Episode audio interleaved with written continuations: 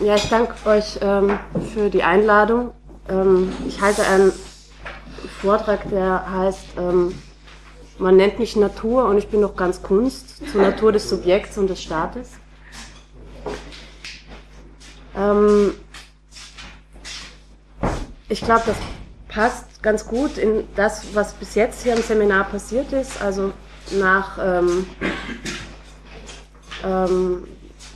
ähm, so Thematisieren von Stand der Naturbeherrschung äh, heute, gestern von Klaus Peter und von Johannes äh, eben ähm, darauf reflektierende Naturwissenschaft jetzt sowas zu machen. Ähm, ich habe angekündigt, dass ich über die Geschichte von äh, Natur und Geist spreche. Ähm, das mache ich nicht, indem ich ähm, sozusagen so eine Art Spann so einen Bogen macht äh, von, was Johannes angesprochen hat, also oder was Johannes thematisiert hat, Mechanik, ähm, Bacon, Wahrheit ähm, bis ähm, Organik, Zellenstaat, Mengenlehre, Wahrscheinlichkeit.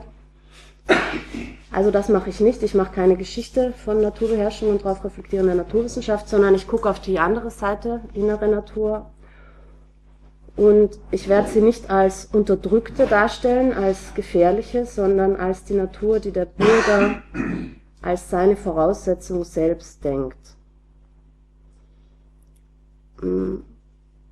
Ich hatte zunächst überlegt, ähm, diesem Vortrag den Titel Die Natur ist der Feind zu geben.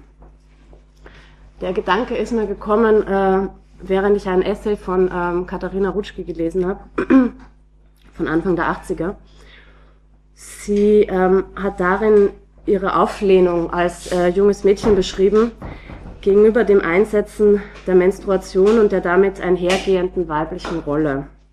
Sie wollte nicht um keinen Preis Teil dessen werden, was sie in diesem Essay die Blutsgemeinschaft der Frauen genannt hat. Und sie fand, ist jetzt genannt die Blutsgemeinschaft der Frauen. Ne? Und sie hat jedes Mädchen lächerlich gefunden, dass sich bei der Turnlehrerin wegen der Tage flüsternd abgemeldet hat. Auf Schonung ob ihres prekären Zustandes rechnend.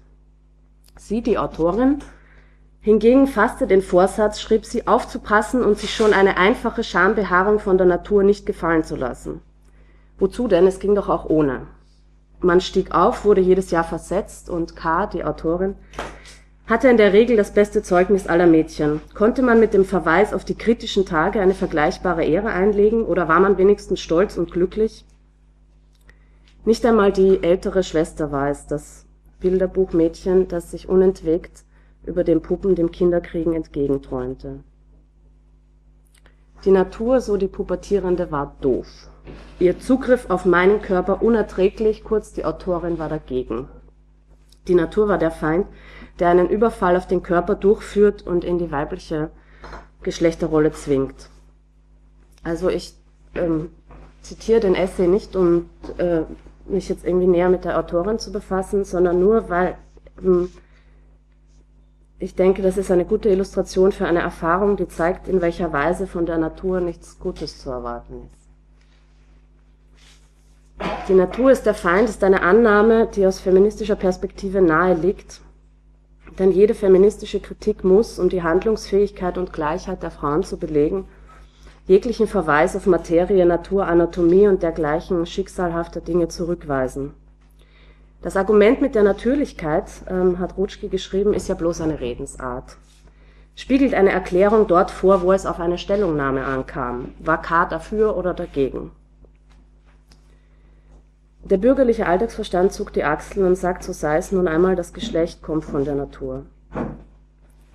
Die Annahme von Natur erfolgt zum Nachteil derjenigen, die damit als weiblich identifiziert werden. Welche Ehre ist denn schon mit dem Verweis auf sie einzulegen? Muss also nicht von feministischer Seite jedes Eingedenken der Natur äh, im Subjekt, ins schärfstens zurückgewiesen, jeder Bezug auf Körper, Materie oder Natur vermieden werden, ist demnach nicht der Dekonstruktivismus mit seiner Respektlosigkeit gegenüber der biologischen Tatsache die Theorie der Wahl? also als ich Mitte der 90er Jahre mit den Büchern von Butler, Judith Butler, bekannt wurde, war das zunächst eine Erleichterung. Biologie und Geschlechtskörper, pah, das ist alles nur konstruiert. Da gibt es nichts wirkliches, echtes, unverrückbares, das gegen die eigene intellektuelle Betätigung spricht oder von sonst irgendeiner Handlung abhalten könnte. Ich habe mich dann aber dazu entschieden, dem Vortrag nicht den zuerst erwogenen Titel zu geben. Ähm, er kommt mir eher trotzig als kritisch vor, einseitig. Mit so einem Fanfarenstoß, dort ist der Feind, haltet den Dieb, kann ich nicht anfangen, höchstens enden. Und ähm, also zunächst soll es darum gehen, den Werdegang des Gegenstands einer Genesis zu verfolgen. Und ein Werdegang muss stattgefunden haben, weil ähm, dass die Natur in Form der Menstruation der Feind sein könnte, ein körperlicher Vorgang, das Geschlechtswesen bestimmt und das vor allem nicht Teilnahme am Sportunterricht, irgendetwas mit Denken gesellschaftlicher Anerkennung, also Ehre einlegen, zu tun haben könnte, ist ein junges Phänomen. Wenn man das aufklärische Denken des 18. Jahrhunderts, das Denken des Bürgertums betrachtet, dann zeigt sich, dass die Geschlechterdifferenz nicht am Körper verhandelt wurde, sondern am Geist. Also Johannes hatte dazu schon viel gesagt heute. Von der Menstruation oder der Gebärfähigkeit ist da keine Rede und Chromosomen waren bekanntlich noch lange nicht in Sicht. Nicht, dass ein körperlicher Vorgang oder bestimmte Körperteile vorhanden sind oder fehlen, nicht die Natur per se machen aus dem Kind eine Frau, aus dem Menschen ein weibliches Wesen, sondern seine Fähigkeit oder angenommene Unfähigkeit mit der eigenen Natur umzugehen. Also Kennzeichen des Geschlechts war die Fähigkeit zu Selbstdisziplin und schöpferischer Vernunft. Also ich rufe das nur einmal kurz auf. Die Natur als biologische war kein Thema, hätte sie auch nicht sein können. Biologie hat es ja noch nicht gegeben, fing gerade erst an. Ganz im Gegenteil war im Zeitalter Kants und der auf ihn folgenden Identitätsphilosophie der Geschlechter differente Dreh- und Angelpunkt, erfolgreich Subjekt oder keins werden, die Frage nach der Ausbildung von Vernunft, etwas, das an weiblichen Menschen angezweifelt, ihnen abgesprochen wurde. Genauso gut hätte ich den Vortrag also nennen können, der Geist ist der Feind. Im Verhältnis von Geist und Natur ist keine der beiden Seiten eine Verbündete der Frauen. Trotzdem hat die Natur den schlechteren Ruf. Sie generiert und legitimiert Ungleichheit, an ihr ist die Differenz ablesbar. Und die Minderwertigkeit, kurz, sie hat den schlechten Ruf nicht zu Unrecht. In der marxistischen Kritik wird unter Natur etwas anderes verstanden. Natur ist der materialistische Einwand gegen den absoluten Idealismus. Bekanntlich hielt Marx Hegel zugute, den Zwang gesellschaftlicher Verhältnisse als einen von Menschen gemachten, jedoch sie abstrakt beherrschenden begriffen zu haben. In den ökonomisch-philosophischen Manuskripten heißt es dazu, das Große an der Hegelschen Phänomenologie und ihrem Endresultate der Dialektik der Negativität als dem bewegenden und erzeugenden Prinzip ist also einmal, dass Hegel die Selbsterzeugung des Menschen als einen Prozess fasst die Vergegenständlichung als Entgegenständlichung, als Entäußerung und als Aufhebung dieser Entäußerung, dass er also das Wesen der Arbeit fasst und den gegenständlichen Menschen wahren, weil wirklichen Menschen als Resultat seiner eigenen Arbeit begreift. Aber die Selbsterzeugung des Menschen wird von Hegel als Bewegung des Geistes aufgefasst. Die Marxische Arbeit hingegen kommt nicht ohne Natur aus. Marx machte sich ja über Hegel lustig. Über dessen Ableitung der Natur aus dem Geist heißt es in der ersten Auflage des Kapitals karikierend, bloß der Hegelsche Begriff bringt es fertig, sich ohne äußeren Stoff zu objektivieren. Also mit Marx gebraucht man das Wort Natur, um gegen die Selbstherrlichkeit des bürgerlichen Geistes Einspruch zu erheben. Nein, ihr schöpft euch nicht aus euch selbst, eure geistige Kraft ist keine göttliche. Mit Marx gebraucht man die Natur als Instrument der Kritik. Sie ist ein Einwand, ein Argument gegen die Herrschaft, während sie für den gegenwärtigen Feminismus indiskutabel ist, zurückgewiesen werden muss, das Gegenteil eines kritischen Einwands darstellt. Sie ist der Feind. Und über dieses Verhältnis will ich sprechen. Darf ich mal kurz was hm. Was meinst du mit gegenwärtigem Feminismus? der dekonstruktivistische. Ah, ja. ja. Können wir ein kleines bisschen lauter sprechen? Ich, ja, probier's mal.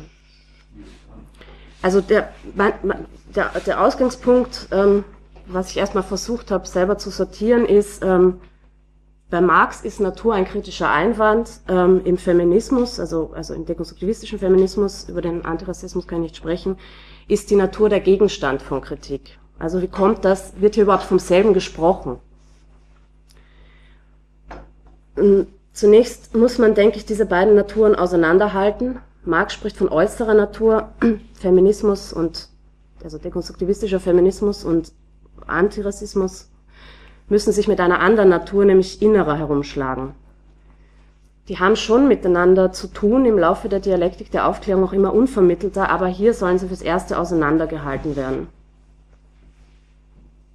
Und die Geschichte, über die ich hier sprechen will, ähm, wird schwerpunktmäßig die der inneren sein. Trotzdem aber zunächst ein Wort zur äußeren Natur.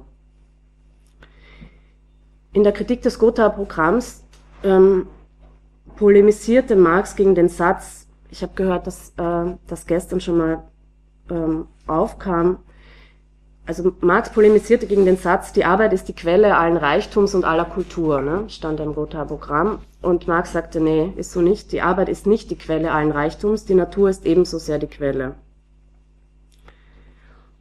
man, man darf sich hier die Natur nicht als lebensspendende Erde oder ähnlichen Schmus vorstellen, sondern prosaische. Nur, Zitat, soweit der Mensch sich von vornherein zur Natur, der ersten Quelle aller Arbeitsmittel und Gegenstände, als Eigentümer verhält, sie als ihm gehörig behandelt, wird seine Arbeit Quelle von Gebrauchswerten, also auch von Reichtum. Also nicht die äußere Natur als solche, in ihrer Mannigfaltigkeit, Schönheit, Erhabenheit und so weiter, ist Quelle des Reichtums und Gegenstand der Marxischen Kritik, sondern Natur als für uns, also Natur als besessene Natur. Und als Eigentum verweist sie auf den Staat. Den Satz kann man dann auch auf den Staat übertragen. Nicht nur der Vertrag, auch die Natur ist die Quelle des Citoyens. Und das möchte ich demonstrieren und mache dazu einen Ausflug in die Staatstheorie und die dort verhandelte Natur. Die Karriere der inneren Natur fängt im Denken der Aufklärung glänzend an. Die Natur war die Garantin für die Gleichheit. Die allen gemeinsame Freiheit ist eine Folge der Natur des Menschen, hieß es bei Jean-Jacques Rousseau, der damit eine regelrechte Naturbegeisterung auslöste bzw. auf den Punkt brachte. Die richtige Erkenntnis der inneren Natur und die daraus gezogene politische Konsequenz machte frei von feudalen Strukturen, Königen und unverrückbaren Standesgrenzen. Sie verweist auf Gleichheit, auf Freiheit, auf die Herrschaft des Gesetzes. Die Menschen werden frei und gleich an Rechten geboren und bleiben es. Also, ne, erste Artikel und so. Dieser Natur des Menschen, die Freiheit zur Folge hat, hatte Rousseau eine ganze Abhandlung gewidmet, den Diskurs äh, über den Ursprung und die Grundlagen der Ungleichheit unter den Menschen, auch bekannt als zweiter Diskurs. In dieser Abhandlung ging es Rousseau darum zu unterscheiden, sagt er, was an der jetzigen Natur des Menschen ursprünglich und was künstlich ist. Um die Legitimierung gesellschaftlicher Ungleichheit, also wir befinden uns im absolutistischen Frankreich, durch den Rekurs auf Natur ins Wanken zu bringen. Die Abhandlung ist eine Schrift, die für einen Wettbewerb der Akademie von Dijon 1754 verfasst wurde und die Preisfrage von dieser Akademie, auf die Rousseau da geantwortet hat, hat gelautet: Welches ist der Ursprung der Ungleichheit unter den Menschen und ist sie durch das natürliche Gesetz autorisiert? Muss ich mir vorstellen, dass es heute jemand fragen würde als Preisfrage. Offensichtlich ist nicht klar, dass Natur Ungleichheit autorisiert, aber auch noch nicht klar, dass sie das Gegenteil tut. Also welche Rolle hier Natur spielt, das ist noch unentschieden. Acht der zehn Verfasser, deren Manuskripte erhalten geblieben sind, die da eingereicht haben bei diesem Wettbewerb, haben bejaht, dass Natur Ungleichheit autorisiert. Rousseau bewies das Gegenteil. Und zwar indem er darlegte, dass es zwar natürliche Ungleichheit gibt, Alter, Kraft, Gesundheitszustand, aber dass diese keinen Einfluss auf soziale Ungleichheit hat bzw. haben darf. Man kann nicht, schrieb er, danach fragen, ob es eine essentielle Verbindung zwischen den beiden Ungleichheiten gäbe, denn das hieße mit anderen Worten zu fragen, ob jene, die befehlen, notwendigerweise mehr wert sind als jene, die gehorchen. Das sei eine Frage, die vielleicht dazu gut ist, unter Sklaven erörtert zu werden, wenn ihnen ihre Herren zuhören, die sich aber nicht für vernünftige und freie Menschen schickt, welche die Wahrheit suchen. Also so geht es in der Abhandlung dahin, mit dem Zweck zu beweisen, dass die Mehrzahl unserer Leiden unser eigenes Werk sind. Aber können wir sie auch beseitigen? Diesen Nachweis zu führen, ist das zweite Ziel der Abhandlung. Und das machte Rousseau nicht, indem er einfach Natur zurückwies und stattdessen Geist oder Kultur gesagt hat, sondern er postuliert eine Natur, die den Geist ermöglicht, die zwar auch determiniert, aber dazu determiniert, determiniert die Determination zu überwinden, also irgendwie so. Die so gefasste Natur des Menschen legt den Menschen nicht fest, sondern lässt ihn Natur abschütteln, also legt ihn fest dazu, sich nicht festlegen zu lassen, sowas in der Art. Die Rolle, die Natur spielt, war vor Rousseau, also eine legitimierende, also alles, was seine affirmativen Mitbewerber gemacht haben, war zu sagen, also Natur äh, autorisiert ähm, König und Bischof. Und die Akademiefrage hat dann aber schon gezeigt, dass Natur nicht mehr automatisch König und Bischof ähm, rechtfertigt. Und gegen diese Natur ging jetzt Rousseau vor. Und er betrieb eine entscheidende Verallgemeinerung. Er wollte vom Menschen an sich sprechen. Die meisten Naturzustandskonzeptionen seiner Zeit setzten oder vor ihm setzten eine Eigenschaft des Menschen als natürlich, die Rousseau erst herleiten wollte. Die sogenannte Soziabilität, die Fähigkeit zur Gesellschaft. Das sei ja wohl, hat er kritisiert, albern, denn was für ein Naturzustand soll das sein, in dem die Menschen bereits potenziell in Gesellschaft sind?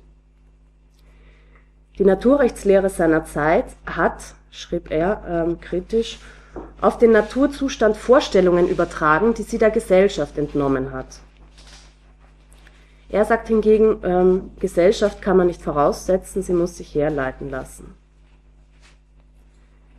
Der allgemeine Begriff von Menschen geht einher mit, also, äh, mit einem ebenso allgemeinen von Gesellschaft und darin lag die vergleichsweise radikale Neuerung von Rousseau. Wenn die Frage nach Vergesellschaftung überhaupt gestellt wird, sind es nicht mehr bestimmte Gesellschaften. Wenn es der Mensch überhaupt ist, dann äh, sind es nicht mehr die Bauern oder Könige. Diese Allgemeinheit ist mit einer ebenso allgemeinen Natur des Menschen verknüpft. Wie hat er die beschrieben?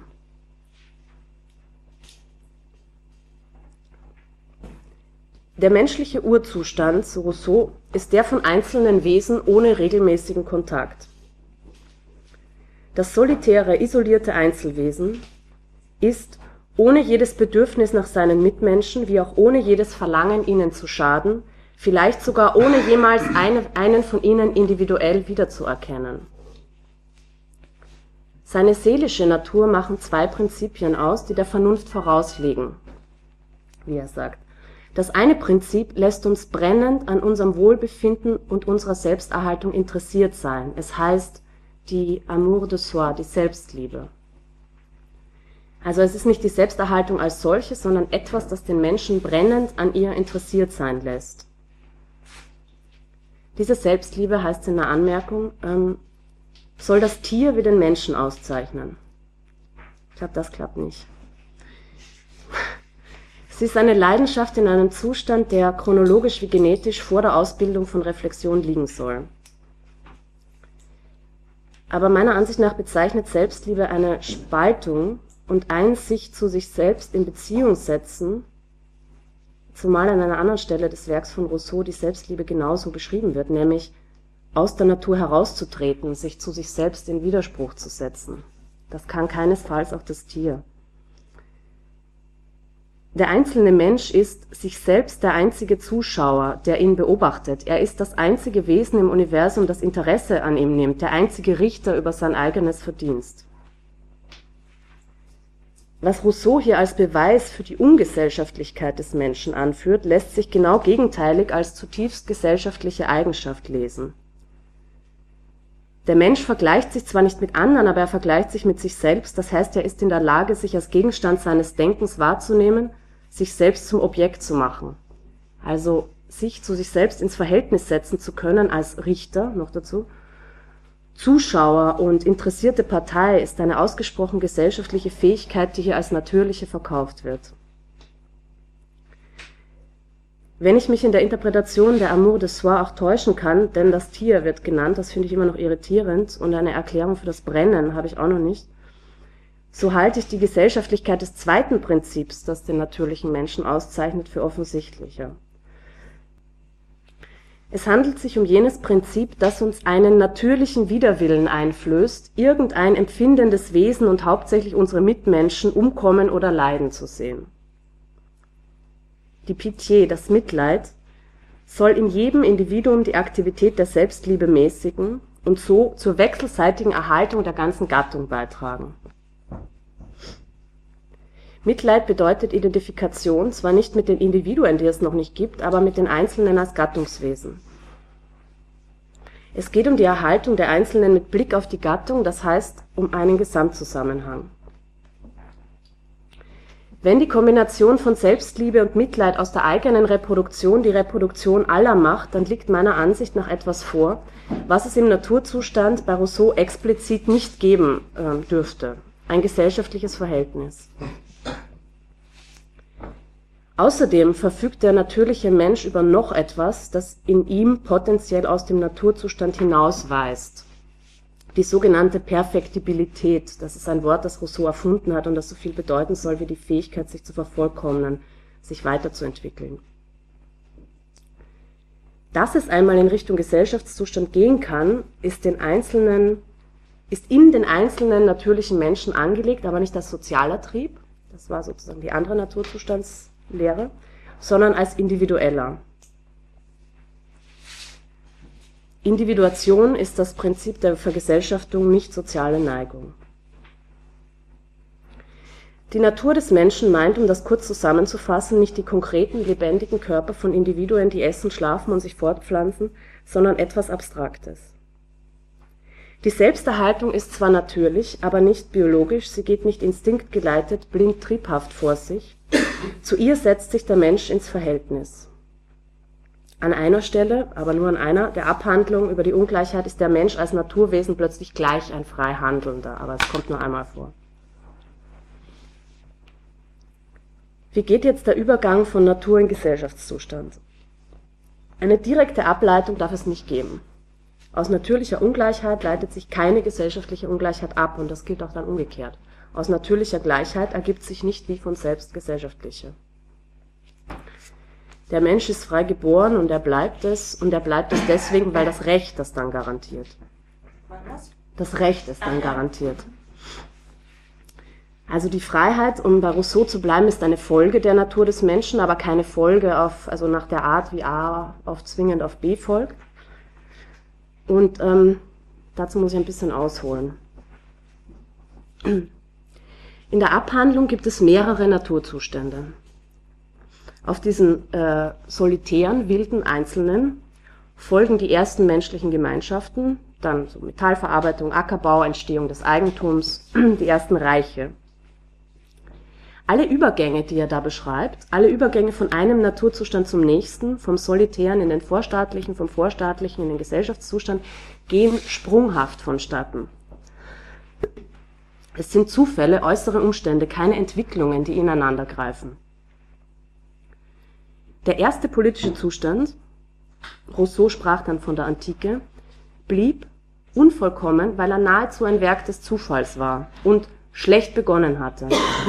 So sind Athen und selbst Sparta wieder untergegangen. Ein guter Beginn hingegen wäre nicht willkürliche Gewalt, wie er schrieb, wie es bei Athen, Sparta und so weiter der Fall war, sondern ein Grundvertrag. Allerdings, das zeigt dann der Schluss der Abhandlung des ganzen Buches, ist selbst die auf einem Grundvertrag basierende staatliche Ordnung nicht davor gefeit, Entwicklungen zu erfahren, die die hoffnungsvollen Anfänge in ihr Gegenteil verkehren, womit so Rousseau der Punkt berührt wird, von dem wir ausgegangen sind. Hier werden alle Einzelnen wieder gleich, weil sie nichts sind. Der Vertrag zerbricht, wenn durch verschiedene Umstände niemand mehr sich daran gebunden fühlt und ein neuer Naturzustand tritt ein die Abhandlung endet düster. Also wenn auch diese auf Vertrag basierende Gesellschaft wieder in Natur versinkt, äh, was hat er dann gewonnen mit seiner Schrift? Ich denke, es ging Rousseau um den Nachweis, dass man den Vertragsabschluss wiederholen könnte. Dass das, was er als Natur des Menschen charakterisiert hat, Grundlage jener Erneuerung sein könnte, wie sie dann vornehmlich im Contrat social, also in der Schrift zum Gesellschaftsvertrag, ähm, entworfen worden ist. Also das ist jene Schrift, mit der also, also irgendwie alle Redner zur Zeit der französischen Revolution dann auf die Tribüne der Nationalversammlung getreten sind und da also, also den, den auswendig konnten. Mit anderen Worten, er hat die Handlungsfähigkeit, das menschliche Vermögen zur Einrichtung von Gesellschaft und Staat demonstriert. Die Natur als Grundlage das wirft noch einmal die Frage nach der Bedeutung des Zufalls, des Sprungs zwischen den Naturzuständen und von, den, von der Natur in die Gesellschaft auf. Diese Sprünge lassen Raum für die sich selbst setzende Freiheit, die keine wäre, wäre sie bloß Resultat natürlicher Kausalität.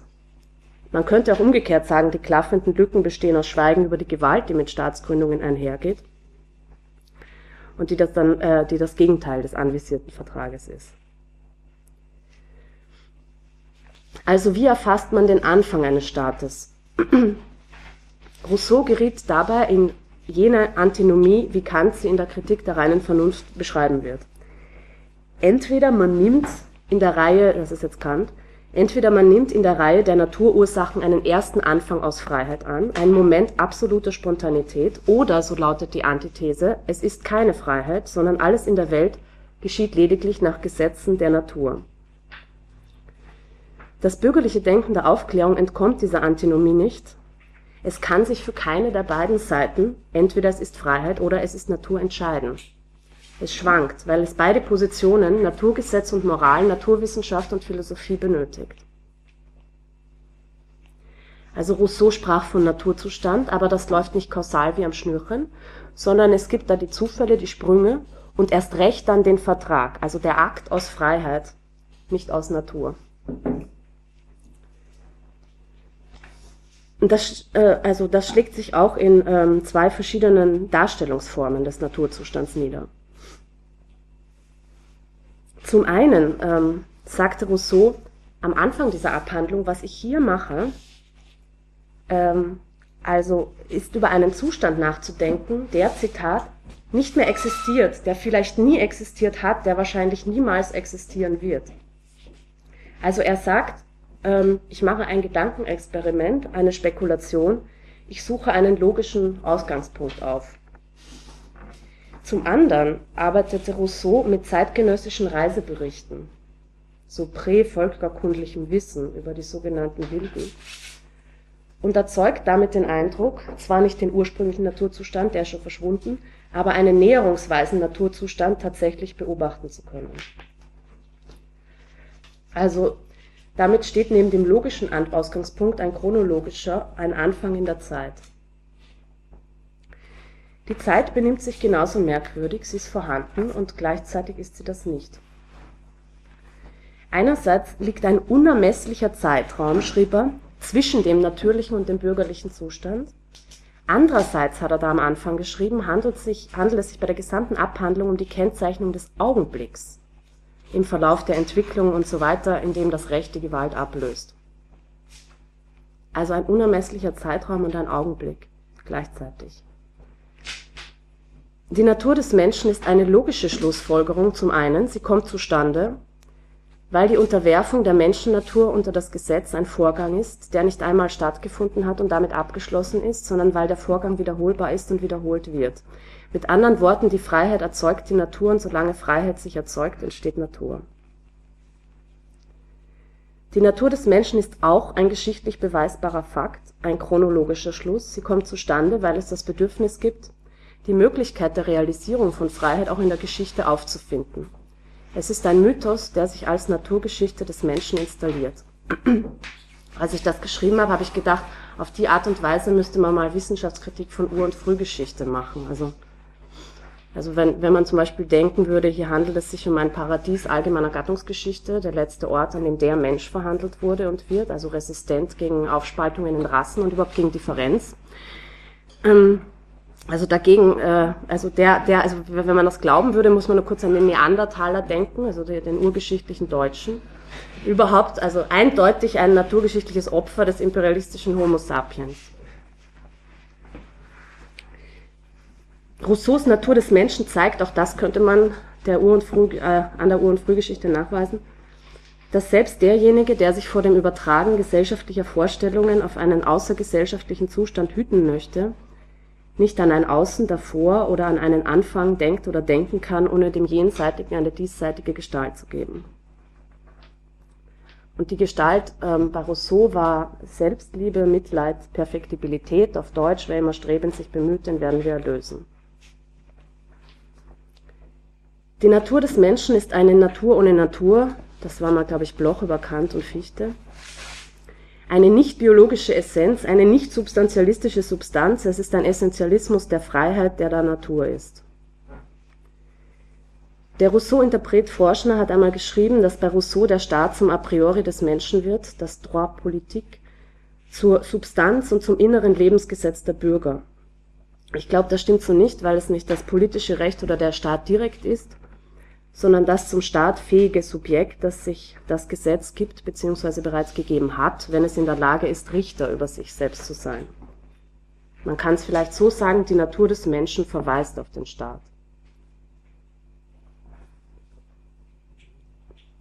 Also man sieht daran, also auch wenn es noch lange Beschreibungen durchs 19. und 20. Jahrhundert braucht, um dann schließlich bei der postfaschistischen Natur anzukommen, dass es nahe liegt, von einer ganz abstrakten staatskritischen Position her, also auf der man da nicht stehen bleiben kann und so weiter, ist hier Neandertal, aber erstmal von einer ganz abstrakten staatskritischen Position her Natur zu kritisieren.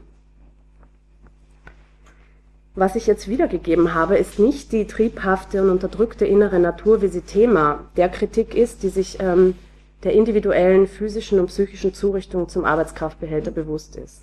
Wenn man über diese Natur reden würde, müsste man psychoanalytisch werden kann ich ebenfalls nicht tun hier.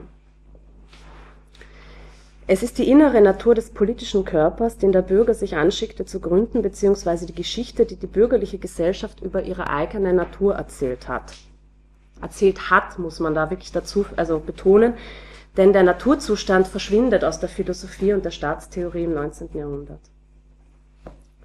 Im Unterschied zur äußeren Natur, die Marx im Blick hat, ist die staatliche Natur nicht bloß Material und Objekt, also ist bei Marx auch nicht, aber jetzt erstmal, sie hat subjektive gesellschaftliche Qualitäten.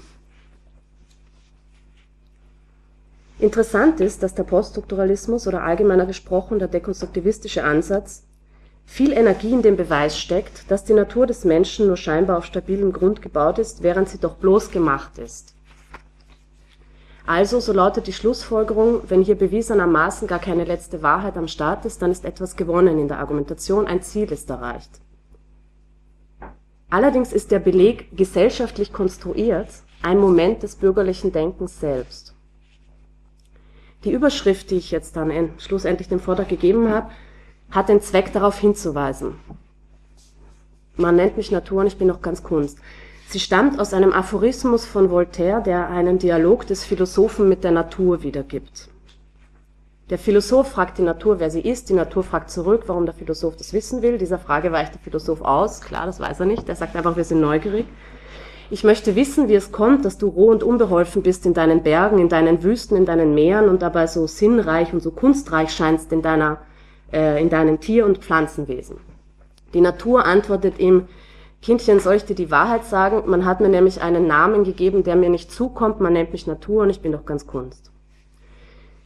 In all ihren Teilen, vom rohen Berg über die Pflanze bis zum komplexen Tier, so die Natur, stecke Kunst, stecken unverbrüchliche Gesetze. Also mit Marx vielleicht frei assoziiert sind das dann die unverbrüchlichen Gesetze der Verteidigung des Eigentums.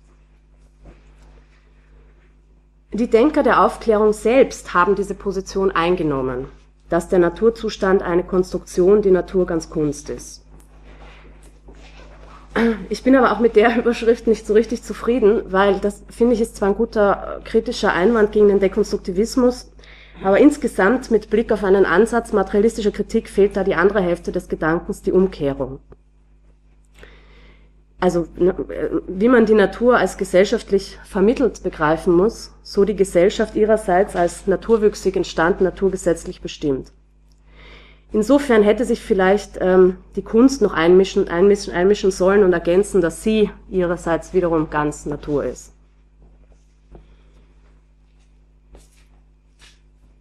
Mm. Mit Rousseau hatte hier die Natur ein revolutionäres Potenzial bekommen und wie sehr, das merkt man an den Gegnern der französischen Revolution, die mit dem entstehenden bürgerlichen Staat auch die auf Gleichheit verweisende Natur angegriffen haben. So zum Beispiel die katholische Gegenaufklärung in Gestalt von Joseph de Maistre, der in seinem Buch mit dem programmatischen Titel Deutsch übersetzt von der Souveränität ein Antigesellschaftsvertrag verkündet hat, ein wesentlicher Irrtum besteht darin, sich den Gesellschaftsstand als einen Zustand der Wahl vorzustellen, gegründet auf der Übereinkunft der Menschen, auf einen Beschluss und einen Urvertrag, den es nicht geben kann. Spricht man vom Naturzustand im Gegensatz zum Gesellschaftsstand, so redet man bewusst Unsinn. Das Wort Natur, sagt die katholische Gegenaufklärung, ist einer dieser allgemeinen Begriffe, die man wie alle abstrakten Begriffe missbraucht. Also gegen den Vertragsgedanken zu sein, hieß gegen die Natur zu sein, weil die Natur auf Seiten der Revolutionäre war. Der rund 20 Jahre nach de Maistre geborene romantische Staatstheoretiker Müller, Adam Müller, schrieb ebenfalls gegen die Vertragstheorie, aber er hat bereits die Natur auf seiner Seite. 1809 in seinen Vorlesungen Die Elemente der Staatskunst heißt es, der Staat ruhet ganz in sich, unabhängig von menschlicher Willkür und Erfindung, also das ist gegen die Vertragstheorie, kommt er unmittelbar und zugleich mit dem Menschen eben daher, woher der Mensch kommt, aus der Natur. Müller gilt als Vordenker einer später so bezeichneten organischen Staatstheorie, und die Natur, aus der da der Mensch und der Staat kommen, ist nicht mehr die Vorbereitung zum Sprung in die Freiheit, lässt keine Lücke für die Handlung, sondern ist eine organische Natur.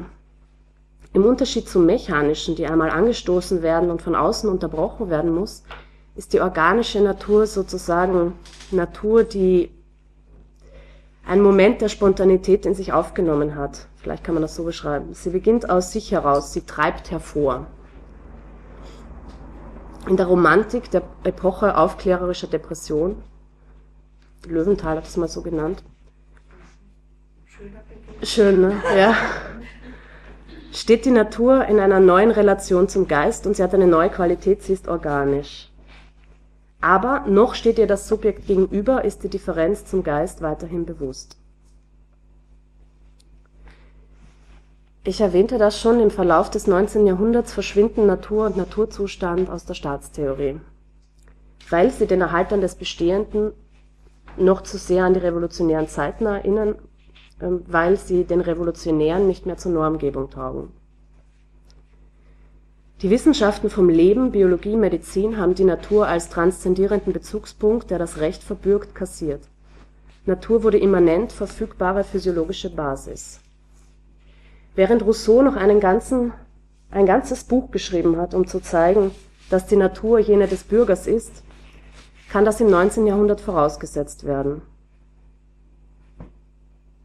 naja, nein, stimmt auch nicht ganz. Aber mach trotzdem mal so weiter.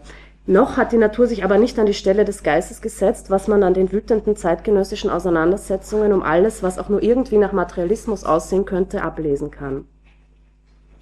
Ein Materialist sei, so zum Beispiel ein gewisser Dr. Schneider rund um 1900, äh, 1860, 1860 mit Schaum vor dem Mund, ein Materialist sei ein Leugner des Geistes, der Freiheit, der Gottheit. Und damit waren nicht Marx und die Sozialisten gemeint, der hat wahrscheinlich einen Herzinfarkt gekriegt, sondern bürgerliche, bürgerliche Physiologen, Naturwissenschaftler, die nichts anderes getan haben, als in Schneiders Augen ein eigenständiges Prinzip Seele in Frage zu stellen. Auch an dieser Stelle ist Natur noch nicht umstandslos auf der Seite der Herrschaft, vulgo an der Seite eines christlichen Reaktionärs wie Schneider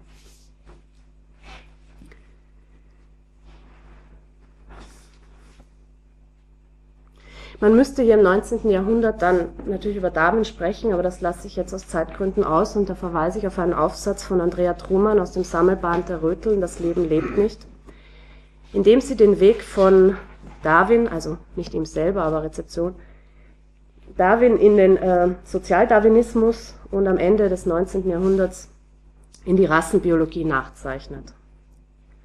Also da geht es um einen Prozess, in dem nicht nur die Vernunft naturalisiert und die Natur vergesellschaftet wurde, also so heißt es in dieser bekannten Beschreibung des Darwinismus durch Engels, also wo er ne, sagte, Darwin entdeckt die menschliche Konkurrenz in der Natur und die Darwinisten übertragen sie als natürliches Gesetz zurück auf die Gesellschaft.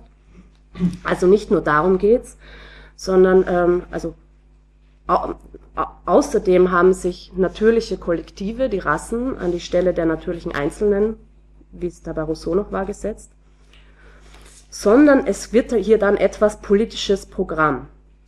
Das Gesetz von Entwicklung und Auslese kann gesteuert werden.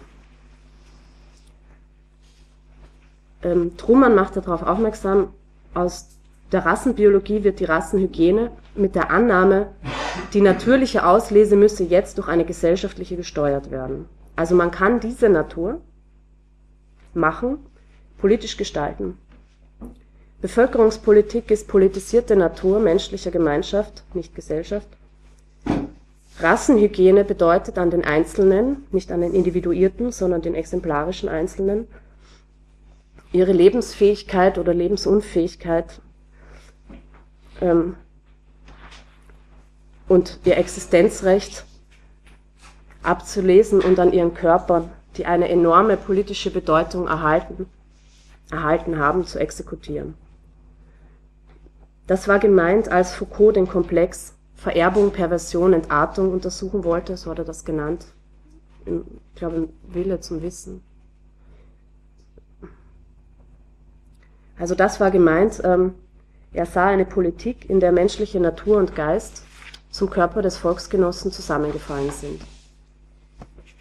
Nach ähm, Faschismus und Nationalsozialismus wird der Führerbefehl zur Aufartung der Rassen individualisiert die Körperertüchtigung demokratisiert und ab hier bekommt dann der Sportunterricht und wahrscheinlich auch die Menstruation eine Bedeutung auf die, also diese Bedeutung auf die Rutschki in ihrem Essay angespielt hat. Hier ist der Körper dann dieses unmittelbar politische Ding.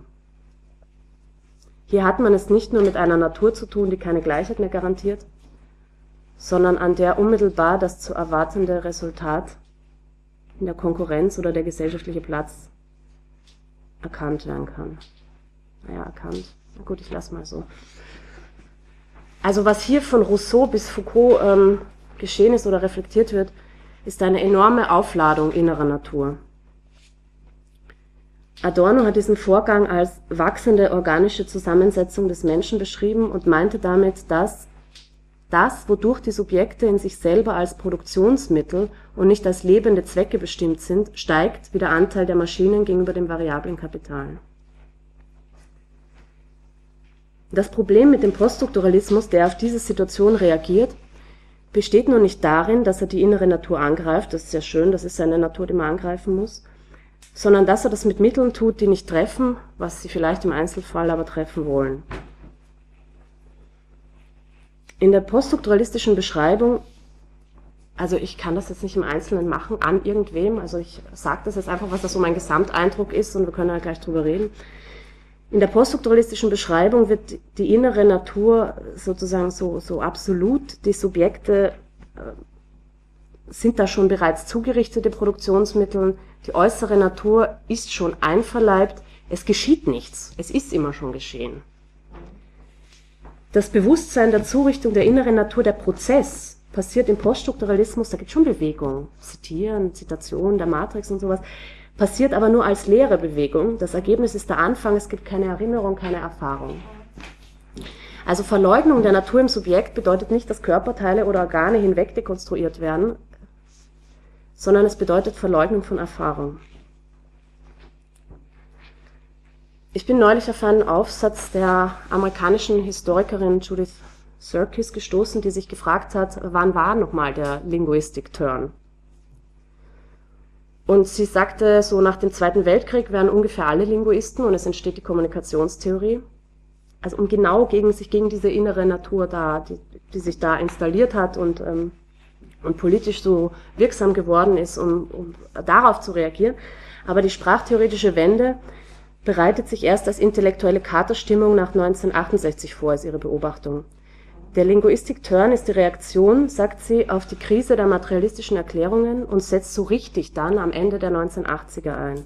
Da hat sie eine äh, erstaunliche Formulierung. Sie sagt dann, am Ende der Dekade wurden jene Debatten, die sich um die Krise materialistischer Erklärungen in, den modernen in, der, in der modernen europäischen Sozialgeschichte drehten, also diese Debatten wurden dann als sprachtheoretische Wende bezeichnet.